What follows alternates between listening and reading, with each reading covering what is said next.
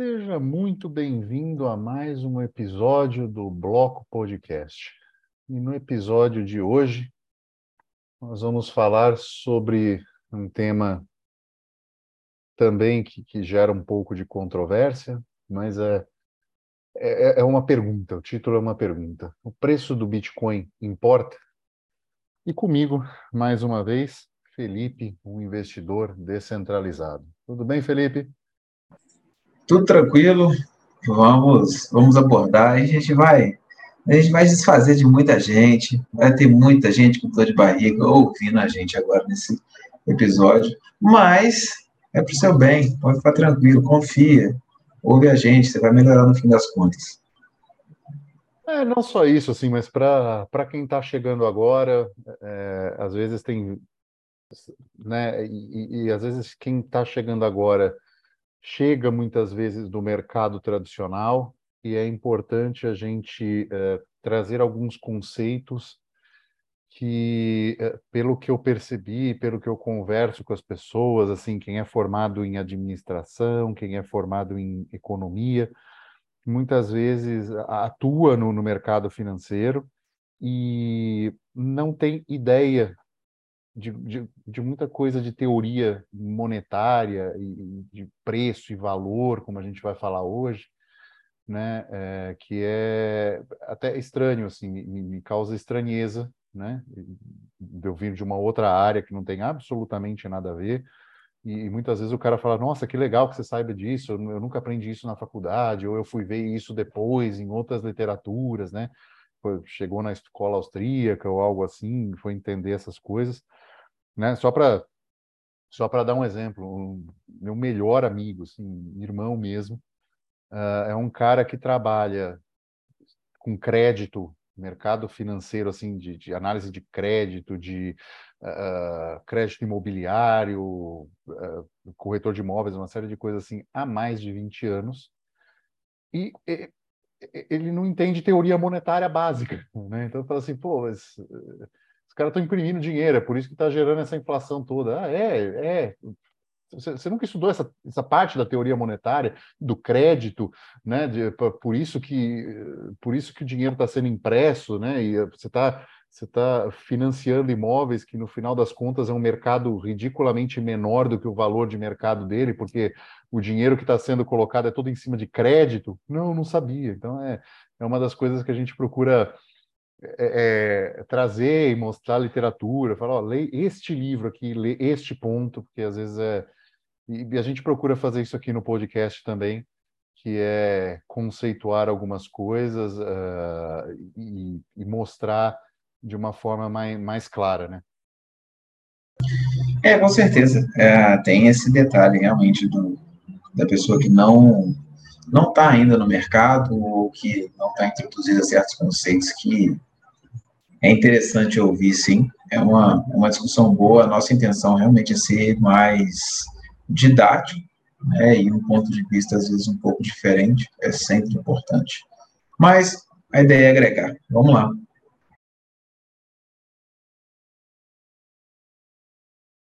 É, uh, acho que, né, começar falando um pouquinho, né, uh, a criação do Bitcoin por Satoshi Nakamoto, ela, tinha, ela tem essa natureza apenas digital, buscando a descentralização em vários níveis, né? Então, assim, não é emitido nem controlado por nenhum governo, nenhuma autoridade central, né? Ele é gerado por computadores, esses computadores podem, né, como dito no episódio anterior sobre mineração, esse computador pode estar dentro da tua casa, né? Ele está gerando esses bitcoins para você, né?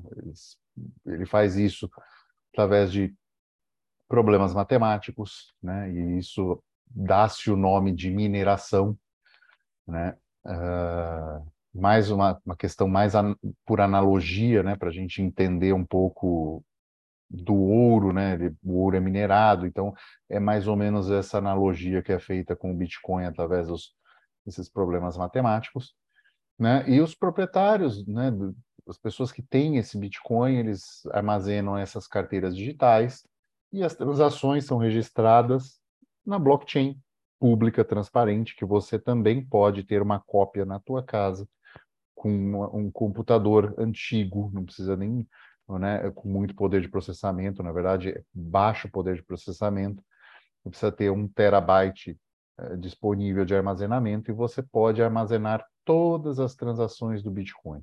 Se você não tem essa quantidade toda, você ainda pode fazer um node pronado, ou seja, ele vai pegar os últimos, sei lá, 200 gigas de transação e você vai ter isso atualizado momento a momento, é, toda vez que minera um bloco. Então, você pode ter esta cópia de todas as transações na sua casa.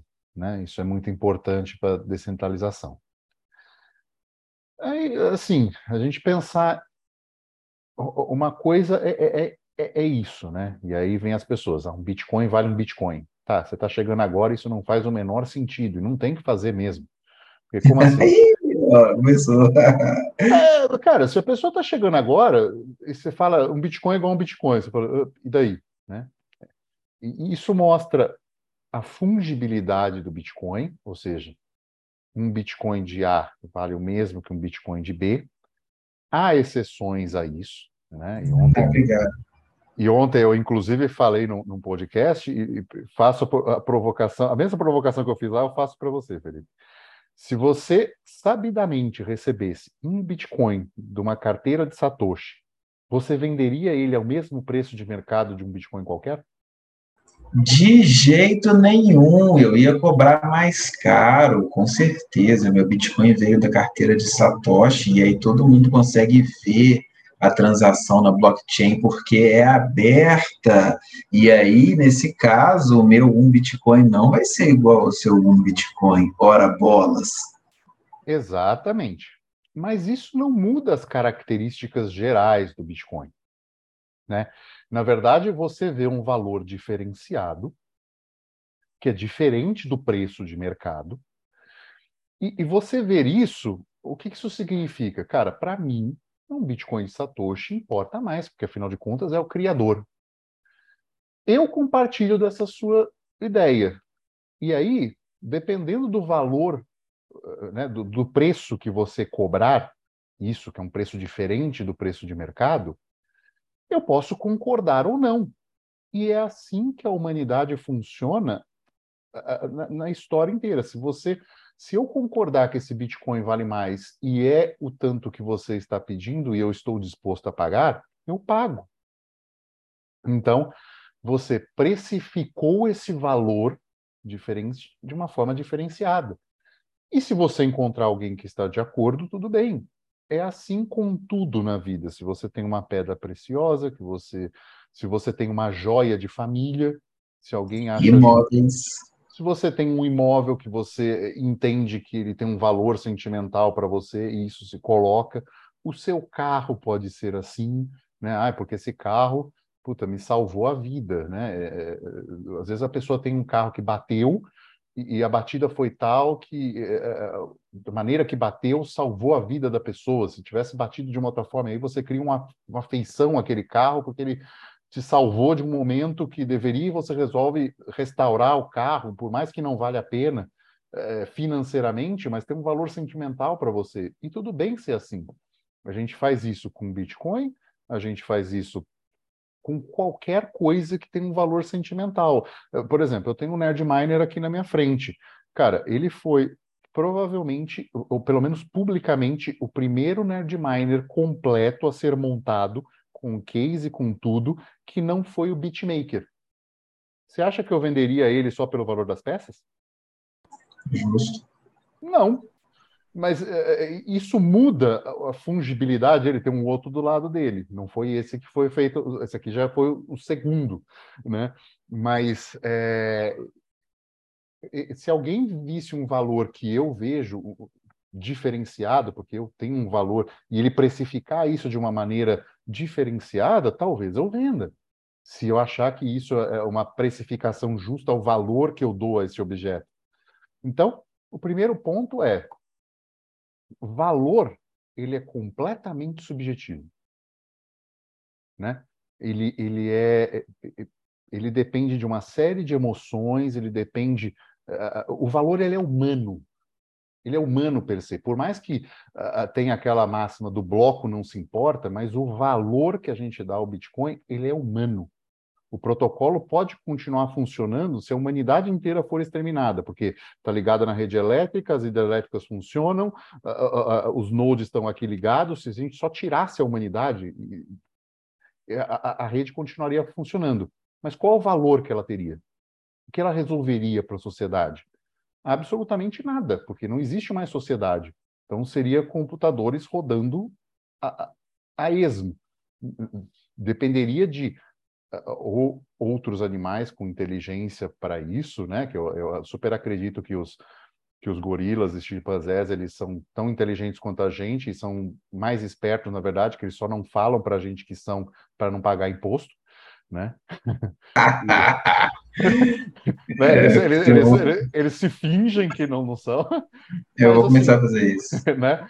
Ou, ou, alienígenas ou alguma outra civilização que vai chegar e encontrar isso e dar valor a isso, né? dar utilidade. Então, o bloco não se importa, mas valor é 100% humano. Então, já cai por aí uma outra, uma outra questão uh, importante, creio eu, né? Chega as pessoas no meio da discussão e falam assim: é, mas no fundo o bloco não se importa. Tá, o protocolo continua o mesmo, continua rodando da mesma forma. Mas as discussões entre as pessoas e o valor que um vai dar a isso ou não, é, isso sim importa. Né? E se todo mundo achar que o Bitcoin não tem valor, ele não terá valor. Ou se todo mundo achar que ele terá valor e será a próxima moeda eh, sonante, a próxima moeda forte, e eu não acredito numa ditadura do Bitcoin, né? Isso nunca aconteceu na história da humanidade e eu não creio que o Bitcoin vá se tornar a única moeda. Eu acredito que ele vai ser a principal de um pool de moedas, como sempre foi, né? Mas nós temos uma, né, nós temos essa questão o valor ele é humano. Então, o protocolo funciona independente, esse é o primeiro ponto importante. E o valor que a gente dá a isso somos nós, seres humanos, nas nossas conversas, nos nossos diálogos e nos nossos sinais, o que a gente sinaliza, se a gente quer isso ou não. Então, acho que esse é o primeiro ponto que não sei o que você tem a dizer, ou que você concorda ou discorda em relação a isso. Cara, não, eu concordo com tudo que foi falado até o momento. A primeira coisa, um Bitcoin não é igual a um Bitcoin, por causa das questões de fungibilidade. Não vou entrar nisso agora, não é a nossa temática. É, a, a, você colocou a respeito de valor, é bem isso mesmo. Eu achei uma definição aqui que é interessante ser falado e é simples. Preço é a quantia em dinheiro que é paga por um determinado produto ou serviço. Isso é o preço. O valor é o que o cliente ele está sentindo que ele está recebendo. O valor ele nunca será estimado em dinheiro, é uma percepção subjetiva. Nada além do que você falou, né? É bem isso mesmo. É, isso aí, acho que é só isso, bem simples e básico para nortear aí que a gente vai falar. É, aí eh, nós temos esse, esse ponto, né? Essa diferença de preço e valor. E aí, em relação ao Bitcoin, a gente ainda tem um problema uh, mais sério quando a gente vai falar em preço do Bitcoin. Por quê? Porque o Bitcoin ele tem uma emissão neste momento uh, uh, controlada, conhecida e finita. Então a gente sabe que vão ser emitidos 21 milhões de bitcoins. Na verdade, é um alguns satoshis a menos, mas é praticamente 21 milhões. E esses. Uh, e a gente, nesse momento, precifica ele, né, em última instância, em dólar. Só que dólar, a gente não sabe. Né? É, é, é a gente está medindo o, o preço do Bitcoin com uma régua num elástico. Por quê? Porque uh, uh, o dólar está sendo impresso. Uma vez ele impresso, né, aumenta-se a base monetária, e isso é um mecanismo uh, é um dos mecanismos que gera inflação, né? E aí eu concordo com Mises que inflação é a perda de poder de compra da moeda. Isso não significa o exato momento em que ela é impressa. Esse reflexo a gente vai ver na sociedade ao longo do tempo, uh, seja quem botou a mão primeiro no dinheiro tem vantagem quem botou no final, esse é o efeito Cantillon, seja uh, em termos de produto e serviço, né? Porque uh, a gente até pode aprofundar isso num outro episódio, mas a inflação, em último caso, ela é individual, né? É, é, é, porque depende das suas, é, o, que, o que subiu de preço, né? É, Para você, daquilo que você consome, né? Então você pode ter coisas que, é, mesmo num período de, de inflacionário, caíram de preço. Por quê? Porque teve uma produção muito grande, porque é uma fruta da época que se não vender agora estraga, então você pagou um valor menor do que pagaria, sei lá, antes desse dinheiro ser impresso. Então, este é um problema é, grave de quem vai avaliar preço do Bitcoin, porque a régua com qual ele está sendo medida é uma régua distorcida, é uma régua que está aumentando a quantidade numa, é, numa, numa situação quase desconhecida, né? A gente, a gente estima o que é o M1, M2, né? Mas na economia mas a gente sabe que tem outras formas de impressão de dinheiro, principalmente no mercado imobiliário, onde o dinheiro é criado para dar crédito, né? E aí é um dinheiro do futuro que foi trazido para o presente, né? Isso, quando eu entendi, caiu uma certa ficha na minha cabeça, né?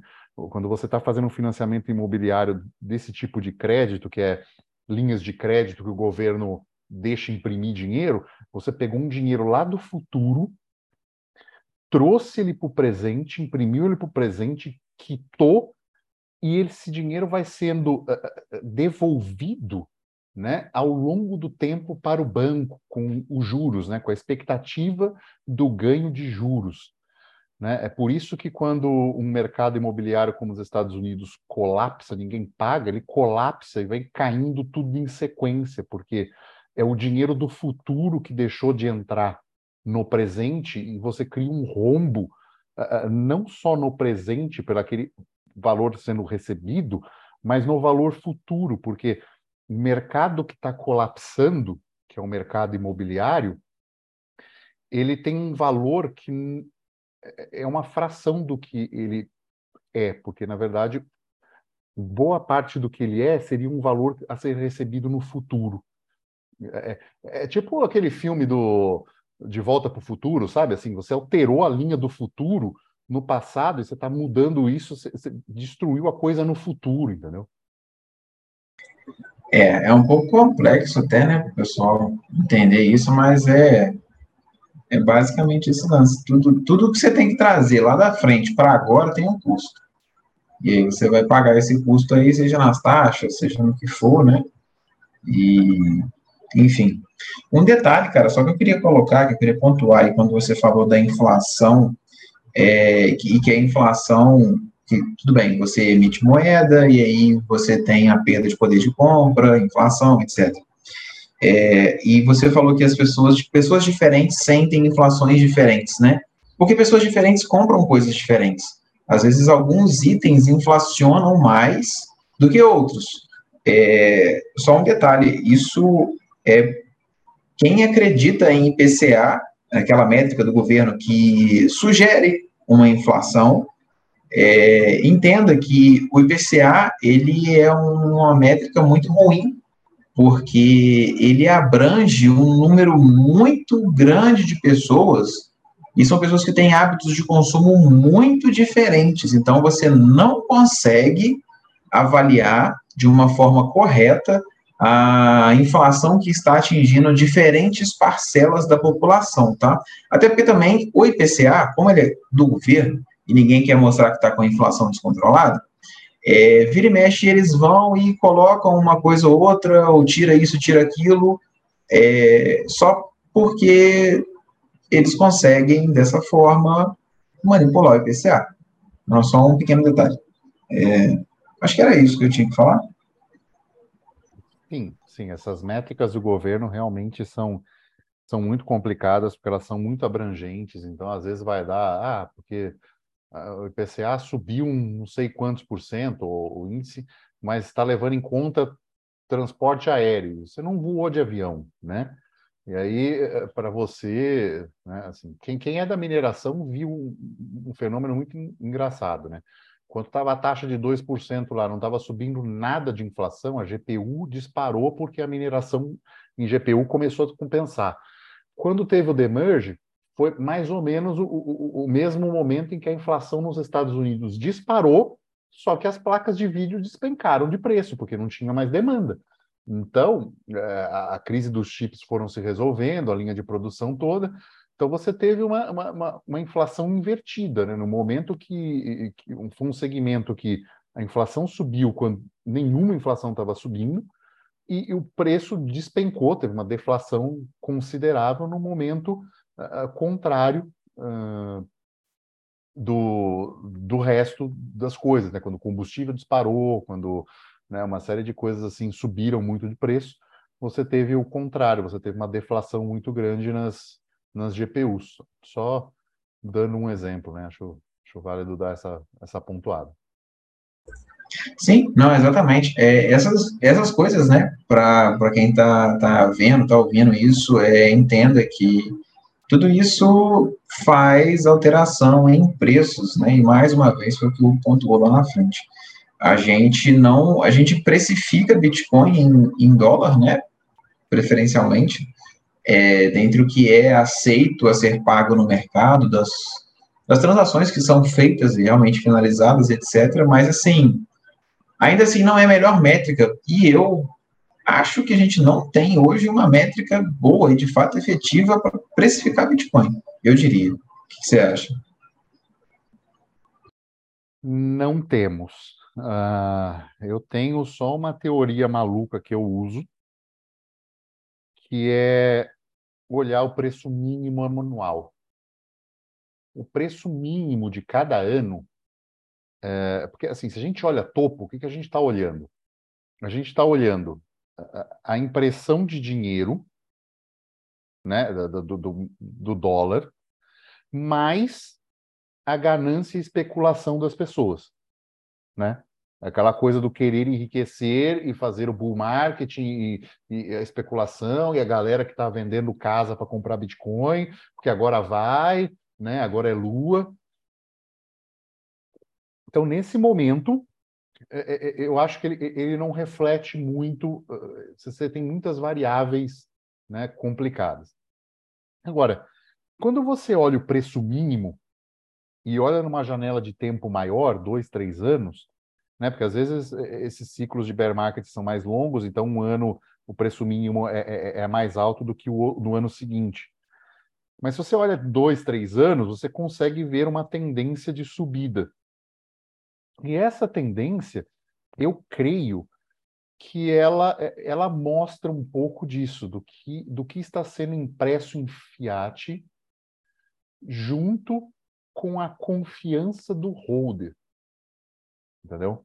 É, é, das pessoas que efetivamente estão dispostas a ter aquilo a longo prazo, né? Que é o momento onde uh, ninguém quer, todo mundo, todo mundo que queria surfar a onda já vendeu. Uh, é aquele cara que o mão de alface, né? O que compra na alta e vende na baixa porque precisa do dinheiro. Então, assim, é, é esse expurgo, né? Do, do, do mercado que faz o ciclo de mercado, né? Tão conhecido da escola austríaca é esse expurgo que a gente consegue ver. E no, e no Bitcoin isso, isso se permite ver, porque assim a gente sabe que ele não está sendo impresso de maneira descontrolada e arbitrária. A gente sabe o quanto está sendo gerado. Então, parte desses Bitcoins que estão sendo, né, assim, as mineradoras precisam vender. Essa é a maior pressão de venda que a gente tem do Bitcoin. É a mineradora que precisa pagar a conta em fiat e ela precisa fazer isso no final do mês porque contato de energia elétrica com, com operadora não é pago em Bitcoin, porque maquinário até pode ser pago em Bitcoin, mas, uh, enfim, você tem essa necessidade de venda, né? de passar esse Bitcoin para frente. E ele precisa ser precificado e esse valor de mercado reflete um pouco essa pressão de venda. Então, você tem isso, mas é aquele momento onde você vê o cara assim, cara, nesse, eu creio que a gente tenha chegado ao, ao vale desse, desse bear marketing nos 16 e, e, pouco, é aquele momento que fala assim, não, menos que isso eu, eu não desfaço. Né? E foi, foi coincidiu esse momento com um momento grande de, né? Foi depois da, da falência da FTX e foi aquele momento em que uh, as pessoas tiraram muito Bitcoin das corretoras e botaram em cold wallet e, e deixaram lá. Né? Então foi esse momento que o, o poder do holder uh, aliado à, à, impressão de dinheiro que foi, né? Porque se a gente comparar o último bear market foi 3 mil dólares, então foi 3 para 16. Eu acho que foi essas cinco, quase mais de cinco vezes mais, é, foi a impressão de dinheiro e uh, o poder dos holders uh, aumentando na sociedade. Né? É, a teoria é boa, né? O, o que o problema é realmente isso que você falou, porque esse aumento, né, pode ser só quanto da impressão de dinheiro, né? Querendo ou não, a métrica ainda é a, na comparação com o dólar, então, assim, é a mesma coisa para quem avalia a bolsa americana, né? Ah, S&P tá, tá, tá verde, tá verde, tá subindo. Cara, você está imprimindo dinheiro e o pessoal tá pegando esse dinheiro que está sendo impresso e está colocando na bolsa, por isso que está subindo. Então, tipo assim, esse esse valor nominal, né, o, o númerozinho que você vê, ou o preço, é, ele não necessariamente ele vai te dizer muita coisa, mas essa análise do lucro é super interessante. Uma vez que, se você começa a avaliar em longo prazo, ah, não todos, tá? Fundos. Se você começa a olhar fundos cada vez mais altos, eu acho que passa muito perto disso que o falou, que é você ter alguém que não aceita vender abaixo daquilo, ou você ter a, a, alguém que, tipo assim, ó, se bater nesse preço aqui, eu vou comprar tudo que eu tenho. Então, assim, aquele preço já passa a ser muito atrativo para essas pessoas e você consegue ver isso não no valorzinho lá, mas em fundos cada vez mais altos. O valorzinho é só o preço. É, se não ficou claro ainda, o preço nada diz para mim, porque você tem todos esses benefícios é, que o Bitcoin tem, né? não, não tem como caber todos eles aqui, mas fazendo sentido a nível mundial. Isso é uma coisa que é, todo mundo tem acesso, qualquer pessoa pode ter acesso, e esses, é, esse, esse valor, né, essa parte subjetiva do que ele te dá, está fazendo sentido para todo mundo. Tanto que você está vendo cada vez mais uh, fundos mais altos. Então, assim, o, o preço, no fim das contas, eu acho que ele não ele não vai conseguir retratar nunca o que de fato você está recebendo em troca. É, eu não, não querendo parecer esse pessoal maluco né, de Bitcoin que fala que o Bitcoin sempre vai subir, mas assim faz muito sentido de que o preço dele só suba. Faz muito sentido. Não estou falando que é regra que vai ser acontecer, não. Mas assim, é, tudo indica que esse preço vai subir daqui para frente. Vai ter variação? Claro que vai. Mas a tendência é que o preço suba, uma vez que a moeda não para de ser impressa, a moeda fiduciária, né? E muita gente hoje, cada vez mais, tem visto que existe uma impressão de moeda, existe uma desvalorização do que você ganha, uma desvalorização do que você compra. Talvez você vende produtos e você vê uma desvalorização do produto que você está vendendo, você tem que aumentar preço, o cliente reclama. E as pessoas elas já estão vendo isso e imprime-se mais moeda, o preço dos trem está tudo aumentando, e aí o cara começa a ver como saída você ter um Bitcoin, porque você tem uma emissão limitada. Não que isso seja o ideal, longe, não vou nem discutir isso agora mas as pessoas elas estão começando a entrar mais nisso. Então, assim, eu não consigo ver o preço. Ah, não, daqui, sei lá, vai, vai estabilizar em 10 mil dólares. Claro que não. Assim, eu acho que só sobe. Mas, enfim. É, só sobe enquanto você estiver olhando, precificando na régua que é elástica, né? Então, só tende a subir enquanto você estiver olhando em dólar. Aí chega um momento que, se você tem adoção em massa, né, se ele deixa de ser reserva de valor e passa a ser unidade de compra, é, unidade de conta, aí sim você vai chegar ao momento que um Bitcoin é igual a um Bitcoin, porque tudo vai ser precificado em Bitcoin, né? E aí eu acho, eu acho engraçado, porque assim, é, é, é o raciocínio certo da galera falar isso, só que eles estão 50, 60 anos na frente, entendeu? Então, assim, para quem está chegando agora, não vai entender isso. Então, é, é, nesse momento, quando virar, sair de reserva de valor, virar moeda circulante, unidade de conta, é, tudo ser precificado em Bitcoin, aí um vai valer um e tudo bem, né? Porque tudo vai ser precificado em Satoshi. Mas, enquanto não é, a gente tem que olhar esse preço por essa régua distorcida. E se a pessoa vira e fala assim: ah, não, o preço do Bitcoin importa, cara, se ele não importar para você que está aí fazendo o seu DCA, né, o seu lump sum, enfim, uh, as suas compras, e você não se importa com ele, você simplesmente compra, em última instância, você está terceirizando essa importância do preço. E você está terceirizando para quem? Quem é a ponta disso? A ponta disso é a mineração. Então, assim, o preço do Bitcoin importa? Importa, porque se ele não tivesse hoje a 30 mil dólares e tivesse, sei lá, a 300 dólares, você pode ter absoluta certeza que a gente não estaria acima dos 400 exahashes de, de hash rate reportado. A gente não teria essa quantidade de máquinas ligadas uh, procurando achar bitcoins, né, validando transações em troca de bitcoins, se ele valesse muito menos do que ele vale hoje. Né? Se ele não tivesse precificado num, num preço muito menor do que ele tivesse hoje. Então, é, se você não se importa com o preço, você está terceirizando essa importância para a mineração, em último caso. Você está terceirizando essa importância para corretoras, para exchanges, para uma série de outras pessoas. Você simplesmente está deixando de prestar atenção em uma variável que tem a sua importância né, no Bitcoin, que ainda não é uh, moeda de uso corrente, né?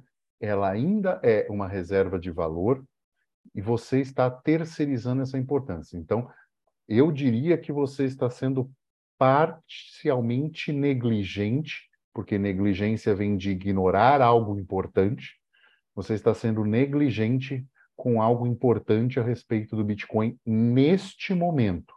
Concorda comigo? Oh, não, concordo. Eu ia até falar o seguinte: a, a, gente, a gente falou duas, duas coisas diferentes do, do, do mesmo assunto. Tipo assim, eu, tô falando que o preço não importa para você comprar, porque na minha percepção ele, ele tende a crescer. Você está falando que o preço importa para significar o que o Bitcoin é hoje para o mundo. Então, tipo assim, é, tem como ter os dois, na verdade, né? E, e, a sua perspectiva foi diferente da minha na hora de falar sobre o, o preço, né? Mas é, eu concordo. É, é interessante só esse detalhe. Sim, e assim, você, é, você não levar em conta o preço, né? você está subestimando eh, forças do mercado também, né? É, é, são, são fatores que influenciam. Né? Então, assim, se você tiver só nessa, ah, não importo, eu, eu vivo no mundo da lua, eu só ligo, eu só abro a minha corretora aqui, eu ligo meu P2P, boto o dinheiro na conta dele, eu boto dinheiro na conta da corretora e compro, né? você perderia, por exemplo, o momento em que a FT, FTX quebrou. Um monte de, de Bitcoin sendo liquidado, jogando o preço lá para baixo. Você teria comprado antes, por exemplo. E aí você perderia uma oportunidade de compra que ficou clara, assim, é clara para todo mundo, né? Você perderia uma série de, de, de, situações onde sabidamente você, você, percebe assim, o preço vai cair num curto período de tempo. Então é bom eu aproveitar esse momento. Né? Então, é... não, você falou está certo, é só porque tem um detalhe. É... Para a pessoa fazer isso, ela tem que ter uma, uma reservazinha, um caixa, né? É só um, é só um detalhe, não é todo mundo que vai ter esse caixa. É, eu, por exemplo, atualmente eu não estou tendo esse caixa, apesar de eu fazer um DCA, tipo assim, faça chuva, faça sol, eu vou comprando sempre. É, eu não estou deixando muito dinheiro em caixa porque eu estou num ponto na minha vida onde eu já não consigo mais confiar em bancos, eu prefiro deixar em Bitcoin e estar exposto à volatilidade uh, do que deixar em conta, né? Então, assim, é só um detalhe. Mas essa análise que você fez é boa, e muita gente que eu conheço fez isso até, né? Essa análise, pô, a, FTX está acontecendo isso e tal, pode ser que caia, eu, eu vou encher a mão. É, na verdade, é, é o ideal, né? É só que, assim, eu não consigo fazer muito bem isso, entendeu? Não, é, é assim, você, você então, você, no meu ponto de vista, você nem faz DCA, você faz lump seguidos a partir do momento que o dinheiro, que você tem o, o dinheiro disponível para comprar Bitcoin. Nossa, você compra tudo que você pode naquele momento e fica uh, o caixa baixo. Então, para mim, isso nem, nem chega a ser DCA. DCA é você, no meu ponto de vista, é você ter, sei lá, 5 mil reais e comprando mil todo mês. E isso, para mim, é, é, é, mais claro como DCA, né? E eu diria que nesse momento, num momento como esse, mesmo tanto o DCA quanto o lump sum, você pode segurar um pouco, né? Se você vai abrir para comprar o seu Bitcoin, olha lá, ele está assim, 70 uh, mil dólares. Quantas, quantos dias ele teve a 70 mil dólares? Esse é o primeiro. Você realmente compraria hoje? Sabe? Eu, talvez não, sabe? Segura um, um, dois dias, né? Ver como é que fica. Então, é, é, é uma dessas coisas assim que é, é válido nessa, nessa, nessa situação de que eu vejo aonde momentos que o preço importa é, bastante, né? É, é, nesse momento onde você vai vai fazer a compra, né? O dinheiro já está lá na corretora, ou, sei lá, já está em USDT, ou seja lá que shitcoin você, você prefira, né? É, você olha e fala assim, pô, mas agora, não, peraí, parece que os caras vão quebrar aqui. Deixa eu, deixa eu ver o acontecimento especulativo disso. Porque aí, aí entra numa coisa de, de valor. Né? As pessoas vão precisar liquidar isso, ou quando foi a, a Terra Luna, que a gente sabia que o cara tinha um caminhão de Bitcoin lá, que era colateral, e ele precisou se desfazer, era óbvio que o preço do Bitcoin ia cair, porque ele teve que vender a preço de mercado, algo que ele comprou muito mais alto. Então, é, é, essas informações, né, é, é, são informações onde o preço importa e se você negligenciar isso, você perde oportunidades assim sabidamente que uma coisa vai acontecer, né? Não é não é especulação. Assim, se você está vendo o cara da Terra Luna, você sabe como aquilo foi formado, você sabe que o cara está vendendo Bitcoin a preço de mercado, a metade do preço que ele pagou e está vendo a moeda dele colapsar, é óbvio que a quantidade de Bitcoin que ele diz ter e estava vendendo e era público ia mexer no preço, momentaneamente.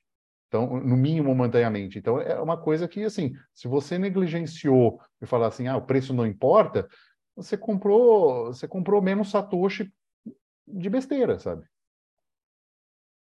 Sim, não, eu acho que eu acho que essa métrica sua está mais certa do que a minha.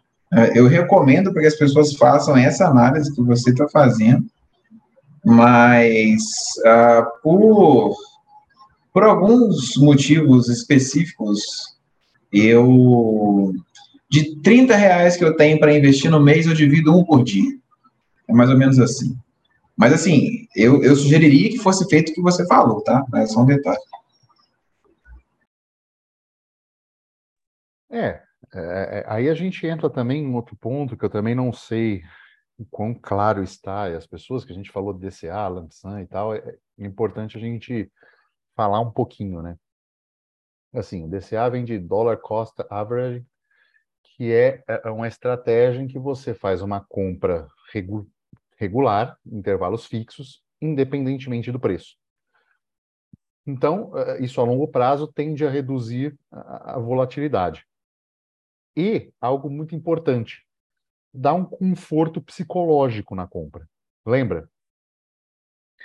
Uh, o bloco não se importa, mas valor e preço é 100% humano. E humano é movido por emoção. Ninguém é 100% racional, né? A gente não é máquina. Então, esse conforto psicológico de você fazer assim, olha, cara, puta, eu não quero ficar olhando esses números toda hora. Eu vou comprar um pouco em cada período, né? E beleza. O lump sum não, o é uma estratégia que uh, você, sei lá, tem mil reais na sua conta. Ao invés de você comprar 10 compras de 100 reais, você vai lá e pega naquele dia pum, mil reais e pronto. Né? É, é tudo que você tem disponível, você compra de uma vez só. É, tem um protocolo, não é? Acho que é protocolo Nakamoto. Ai, eu, eu esqueci. É, é, protocolo Satoshi. Cara, tem, tem, é, foi um vídeo recente do, dos bitcoinheiros, inclusive do cara que foi falar de imóveis lá, ele, ele faz parte disso. Ele criou essa forma de avaliar e você consegue ver uh, qual é o qual é a melhor estratégia. Ele fala que o lump é melhor porque os momentos em que o Bitcoin dá uma subida, uma disparada, são muito poucos. Então, assim, você tem mais de 90% de chance de acertar um bom momento no lump sum do que você fazer DCA. Então, assim, não faz muito sentido, porque você vai estar exposto ao Bitcoin é, mais precocemente vai surfar melhor essas, essas ondas de subida. Só que, e o desconforto psicológico? Você fala, porra, será que agora é o momento mesmo de eu jogar tudo que eu tenho disponível para comprar agora? Então, ele, ele gera esse desconforto psicológico que o DCA uh, não tem, né? Que essa, uh, essa compra ao longo do tempo ela vai diluindo esse risco de você ter pego um Bitcoin no momento errado. Só que também uh, não te permite, dependendo da situação, você estar aproveitar um bom momento, né? Então, é, é às vezes, tá de olho em alguma notícia ou outra pode ser um, um, fator que vai fazer você acumular mais satoshis ao longo do tempo, né? Cara, é, é difícil falar, esse, esse é, considerando isso que você falou, né, do lump sum ou DCA e tal. É, o que eu acho que aí vai entrar, e é uma coisa que acontece comigo, a questão da percepção de preço e valor. É, é, é você ver como é que é engraçado, né? Apesar de eu concordar com a sua ideia, na verdade, até isso que eu recomendaria para os outros, eu, eu faço diferente. E assim, eu explicito isso, tá? Porque na minha realidade é melhor que eu faça da forma como eu faço. E aí entra um pouco a questão do valor, né? Que é uma coisa mais subjetiva, e assim, eu valorizo mais, é, igual eu te falei, ter mais dinheiro em Bitcoin e Monero, que é o que eu tenho, é, do que ter isso em, em, reais, mesmo que eu perca a oportunidade de comprar numa baixa maior. E mesmo que eu, assim, eu, eu avalie, eu avalie mal, ou não avalie nada do mercado estar tá movimentando ou não. É, é uma percepção minha, uma percepção de valor. Para mim, eu prefiro que meu dinheiro ele fique, nem que ele desvalorize, mas eu prefiro que ele fique desbloqueado do que eu ter uma quantia que mexe pouco, mas que pode eventualmente ser bloqueado. Então, assim, é uma questãozinha aí que eu acho que é, é o subjetivo, né? É o que eu te falei. Para a minha realidade, isso faz muito sentido. Então, assim, eu não vejo preço né, nesse quesito, nessa questão. É, é, o custo da liberdade, né? Esse, esse para você, eu acho que ele entra no custo da liberdade. É, e só falando assim, tipo, apesar da gente estar tá discordando, eu faço exatamente o que você faz, tá? Porque para mim o custo da liberdade de ter o dinheiro na minha mão e poder movimentar ele 100% dele a hora que eu quiser, vale qualquer oscilação a curto prazo, porque pelo menos é meu. É, é, eu posso movimentar ele inteiro. Eu posso movimentar o quanto eu quiser daquilo que eu tenho. é muito diferente de uma situação bancária de bloqueio, de banco achando pelo em ovo de alguma coisa que você fez, não gostou da tua transação e bloquear a tua conta. Não, nem fala. E assim, é, é realmente isso, é o preço da liberdade. Eu prefiro pagar esse preço, mesmo vendo, às vezes, a, um pedaço de patrimônio desvalorizando, porque, assim, eu, eu consigo fazer transações, eu, eu não, não é nada ilegal, sabe? São coisas, e isso que é o pior de tudo, eu não faço nada ilegal, e ainda assim eu tenho que recorrer a esses meios exatamente para não chegar depois, por exemplo, uma cobrança para mim de, sei lá, imposto, taxa, é, um questionamento que seja, ou o próprio gerente me ligando, ou, ou é você que está fazendo essa movimentação aqui e tal, eu bloqueei. Tipo assim, eu não quero isso. Aí eu prefiro, né, é, pagar o preço da liberdade e ter o meu dinheiro num outro ativo que, igual eu estou falando, para mim, ele traz muito mais valor do que ter, por exemplo, real na conta do banco. É, eu consigo hoje já ter mais confiança nisso, assim, é, é transacionar para mim em, em, Bitcoin e Monero é uma coisa banal, porque o eu faço todo dia. O, o, o é é? valor, é, o valor para você é melhor, é maior que o preço, né? É, é claramente o, o, o valor que, que, eu, que eu vejo na, nessas moedas e, e no que eu faço com isso é muito maior do que o, o preço que está piscando ali na telinha na, na, na, corretora, no onde você olhar, entendeu? Eu prefiro, eu, eu vou comprando sem ver isso, porque eu prefiro abrir mão desses reais que eu tenho aqui para ter um Bitcoin que seja em carteira, na minha carteira, que eu sei transacionar, que eu sei movimentar, que eu confio na segurança, é, e que nunca me deu problema, do que ter isso numa conta bancária com a qual eu já tive problema. Então, assim, é, eu vejo mais o valor do que eu, eu vejo o preço nessas situações. Então, assim, é, para mim é indiscutível. É, é, dessa forma como eu faço. Por isso que eu falei, né? A gente começou a discutir lá que, para mim, preço não faz diferença. É claro que, né? É aquilo que você falou. O preço trouxe a moeda o que ela é hoje. Mas, para comprar, estou vendo o preço não. Eu estou vendo só o que eu posso ter de retorno com isso. Eu acho que, assim, só um detalhe, só um adendo, né? Para finalizar aí, que eu acho que pode tocar muita gente que às vezes pensa diferente. É, é, é a mesma, mesma situação de você comprar um imóvel aqui no Brasil. Na grande, grande, grande maioria dos casos, financeiramente, pura e única, financeiramente falando, não é ideal. Mas existe um quesito de você ver valor naquilo que você está comprando. Você tem, às vezes, às vezes tem um sonho de ter uma casa própria, você quer ter um lugar para sua família, um lugar para os filhos e etc. Então, assim, você vê valor naquilo. Beleza, é, é a sua, sua perspectiva. É a mesma coisa no meu, meu caso, comprando Bitcoin sem olhar o preço. Financeiramente pode não ser o melhor, mas tem um valor agregado para mim. Belíssima analogia. Você você conseguiu fazer uma analogia de Bitcoin com imóvel, mostrando a diferença de, de valor, cara. Essa, essa foi sensacional. Foi eu vou bom. até anotar aqui, eu tenho que postar agora.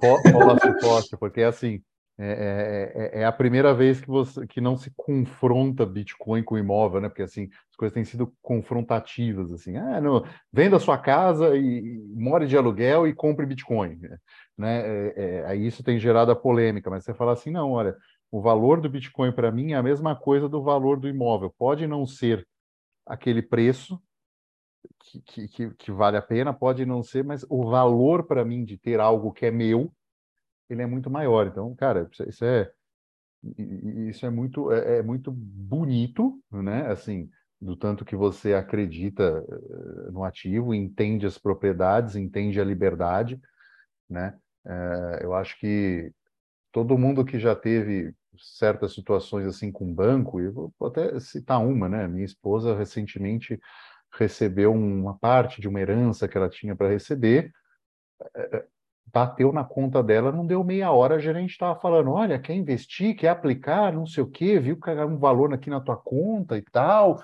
né? Ficou enchendo o saco para o negócio sair da conta corrente e, e colocar em alguma coisa que dava rentabilidade diária, uma coisa assim, né? Até porque é, é, é vantagem para o banco, né? Quando você faz uma aplicação, ele pode usar o teu dinheiro como reserva fracionária e, e o dinheiro na conta corrente ali, o cara não, né? Você pode tirar a qualquer momento. Então é, é um pouco dessa briga de, de interesses e você ter a sua, a sua liberdade. Quer dizer, assim, você recebe um dinheiro e alguém te liga dizendo que você recebeu um dinheiro, sabe? Que coisa. Estão te rastreando, entendeu? É, é, isso, é. Isso me causa desconforto. Eu acredito que alguns dos nossos ouvintes também causam certo desconforto, né? Não, com certeza. Isso aí, isso escancara é, a falta de privacidade que você tem, porque se você for pensar, por exemplo, a gerente, ela não estava com a conta da sua mulher aberta. Cara, chegou uma notificação para a sua gerente, olha, entrou um dinheirão aqui na conta tal. Aí ela vai lá no sistema, olha quanto que entrou, olha o seu telefone e te liga. Oi, colega, vamos pegar um pouquinho desse dinheiro, vamos investir? Tipo assim, cara, porra, não tem privacidade. Entendeu? E tipo assim, e o seu caso não é um caso bom. Eu já tive casos, tipo assim, do, do banco simplesmente bloquear a conta. Eu ligar para entrar em contato com o banco, oi banco, vocês estão com uma conta minha bloqueada, com um dinheiro dentro, o dinheiro é meu. Ah, Azar o seu, eu bloqueei. Tudo bem, banco, eu sei que você bloqueou. Você me informa o motivo do bloqueio? Não. Eu falei, ué, peraí, como assim não? Não, eu não posso informar o motivo. Eu falei, tudo bem. Você me passa para alguém que possa me informar o motivo? Não, ninguém pode te informar o motivo. Eu falei, ué, mas como assim? Aí, não tô entendendo, não, vou ter, vou ter que processar vocês. Então, pode. Foi tipo assim, foi assim, na tora mesmo, sabe? Tipo, ridículo. Aí, acabou que, né, que teve que ser esse o caso. E eu falei com a mulher, eu falei, ô dona, deixa eu te falar, eu tô com um problema de saúde. É, eu preciso desse dinheiro na minha conta livre para movimentar. Então, não, eu preciso de 30 dias para ser analisado e liberar. Eu falei, filha, 30 dias alguém morre. Então, não posso liberar. Tipo assim, foda-se. Então, assim, cara, é, é para mim é inaceitável que isso aconteça. Eu prefiro perder cara, 10, 20, 30% no valor do que eu tenho, mas assumindo o risco de perder, do que algum arregaçado ir lá e bloquear a minha conta quando eu precisar movimentar um dinheiro. E quando ele bloqueia, é 100% que eu perco. Pois é, eu vou, eu, vou, eu vou dar só um outro exemplo desses de absurdos bancários, com uma amiga minha, médica. Ela teve um problema no recebimento do. Ela fazia estágio na, na prefeitura, né, assim, é, é, residência, medicina da família. E aí ela ficou, por causa desse problema bancário, uns seis meses sem receber. Quando ela recebeu, ela recebeu a paulada toda, deu tipo quase uns 100 mil reais na época. Sabe o que o banco fez? Bloqueou a conta dela pela movimentação suspeita. Ela demorou quase um ano para desbloquearem com o processo. Olha o absurdo. Ela só estava recebendo um dinheiro que era dela. Então, assim, é, é, é, qual que é o preço? Qual que é o valor disso? Né? Qual que é o valor de você ter um dinheiro que você movimenta a hora que você quer, do jeito que você quer, quanto você quer, e se não for uma quantidade muito grande, no caso de Bitcoin, né, que tem aqueles whale alert, né, é, aqueles perfis que pegam grandes transações e avisam assim, né, na, em chain analysis, ninguém fica sabendo. E se for em Monero, ninguém fica sabendo. Então, é, é, é, é uma dessas questões que a gente precisa pensar, né? Assim, a gente, a gente deu dois exemplos aqui de coisas tipo, do bem, né? Assim, a pessoa recebe um dinheiro de, de uma herança, o gerente entra em contato. A outra recebe um dinheiro de um pagador que deu problema lá e demorou tanto tempo, o banco vai lá e bloqueia a conta, porque a movimentação foi suspeita. Então, é, é, é são essas coisas que a gente está é, tá evitando, né? E isso tem um, um, valor que é diferente do preço, muitas vezes. Né? É, é claramente isso. É, eu acho assim, com esses exemplos, tudo ficou claro para todo mundo, né? Uma pequena diferença de por que, que o preço não importa para mim, né? Do valor que eu vejo nas coisas e de alguns absurdos que acontecem. Mas É, é mais ou menos isso, né? Infelizmente, esse, esse controle absurdo, é, é, é muito complexo, porque eu entendo que tem pessoas que vão usar para mal, mas aí é um problema pessoal já, né? Que eu tô tendo que pagar por essas pessoas, entendeu? É, é o meu questionamento. Mas é isso, da minha parte. Sim, é, e, e, assim, deixar em, em última instância, assim, é, negligenciar o preço do Bitcoin, ele vai afetar todo mundo em algum momento. Então, se você acordar amanhã e por motivo, né, se nós acordarmos amanhã, o Bitcoin estiver a, a um milhão de dólares, né, assim, não vai ser errado as pessoas liquidarem parte disso para fazer algum sonho, alguma coisa que elas dão mais valor. Né? Então, por exemplo, ah, eu sempre quis ter minha quinta. Pô, agora é um momento para isso, né? Porque já que o Bitcoin vale um milhão de, de dólares e eu tenho aí um milhão de satoshis, a gente já tem uma, um dinheiro para uma entrada, entendeu? Então, assim, é, é, é uma situação que pode acontecer de um preço pontual ser mudado em relação ao valor e você preferir trocar ele por um momento, né? Ou você ainda esperar e isso não ser um valor que te atraia. E tudo bem, mas assim, não dá nesse momento para a gente é, negligenciar preço, e ignorar e dizer um Bitcoin é igual a um Bitcoin. Tá bom, mas eu eh, eu pago o cafezinho mesmo com Bitcoin num valor indexado em real, então não faz sentido, não é unidade de conta. Então, calma, para quem pensa assim, eu só peço um pouco de paciência. Eu, eu, eu entendo aonde você está, mas você tem que olhar as pessoas que estão chegando agora com o olhar de quem não faz ideia do que é isso. Então, sabe, se, se, se você quer que o Bitcoin seja mais aceito e mais usado por pessoas, você tem que se colocar no lugar de quem está chegando agora. Quem está chegando agora precisa de um pouco mais de contexto, um pouco mais de explicação. E uh, vamos para notícias da semana e eu já começo dando. Uh, tenho duas minhas. Eu estou sem, você não. Está sem? Então vamos lá. É, um episódio que a gente falou do El Salvador, né? Dos, dos potenciais riscos e tal. É, eu mandei o texto para o L de Liberdade e a Narco Capivara é, brilhantemente me ensinou um monte de coisa de como escrever para YouTube, uma série de coisas assim, e revi o texto e a gente chegou em uma série de, de me ajudou um monte de coisa e ele virou um, um, vídeo que está lá, é, veja esse vídeo antes de ir para El Salvador. Então, quem puder ir lá, dar um like e tal, se puder dizer que chegou através da gente, é, é, é legal também.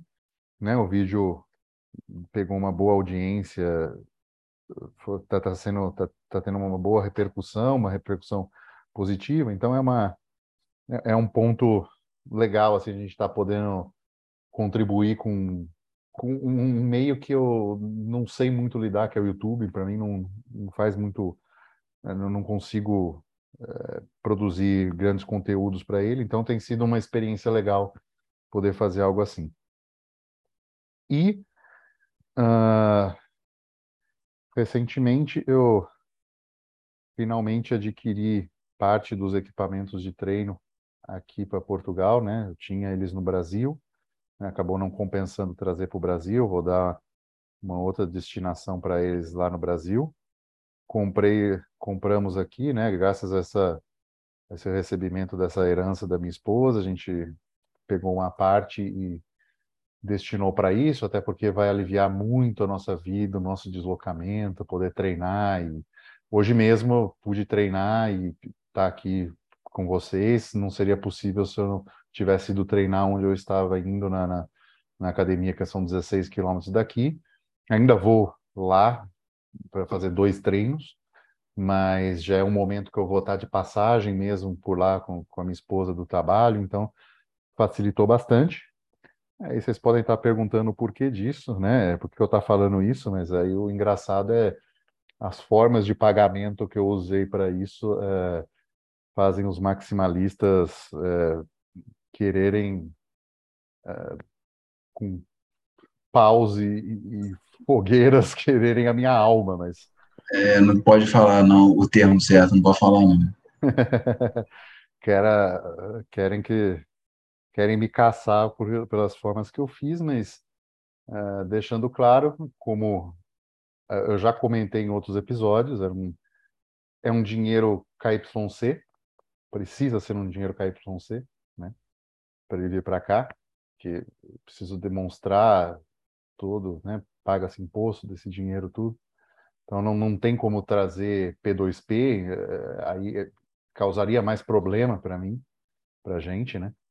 E aí eu trouxe pela via uh, da Exchange Nexo, que eu não estou fazendo propaganda, né? não faço propaganda. Se você quiser usar, use por sua conta e risco, mas trazendo para via corretora, então é aquela coisa Binance ou qualquer outra corretora, Pix para lá, de Pix para lá converte um SDT, o SDT pela rede BNB paga 29 centavos de dólar a transação, chega nessa, nessa anexo, aí uh, faço a compra pelo cartão, porque de qualquer forma teria que fazer a compra pelo sistema Fiat com a empresa, né? E uh, essas situações todas aliadas ao fato da compra ter sido por uma empresa que ainda evitou pagar 23% de IVA, que é o imposto daqui.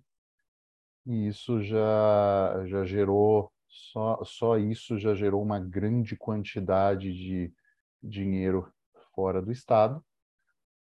A cereja do bolo é que isso gerou um cashback, uh, digamos que um jantar para duas pessoas aí em Belo Horizonte, em restaurante muito bem conceituado, assim, dessas de gastronomia fina.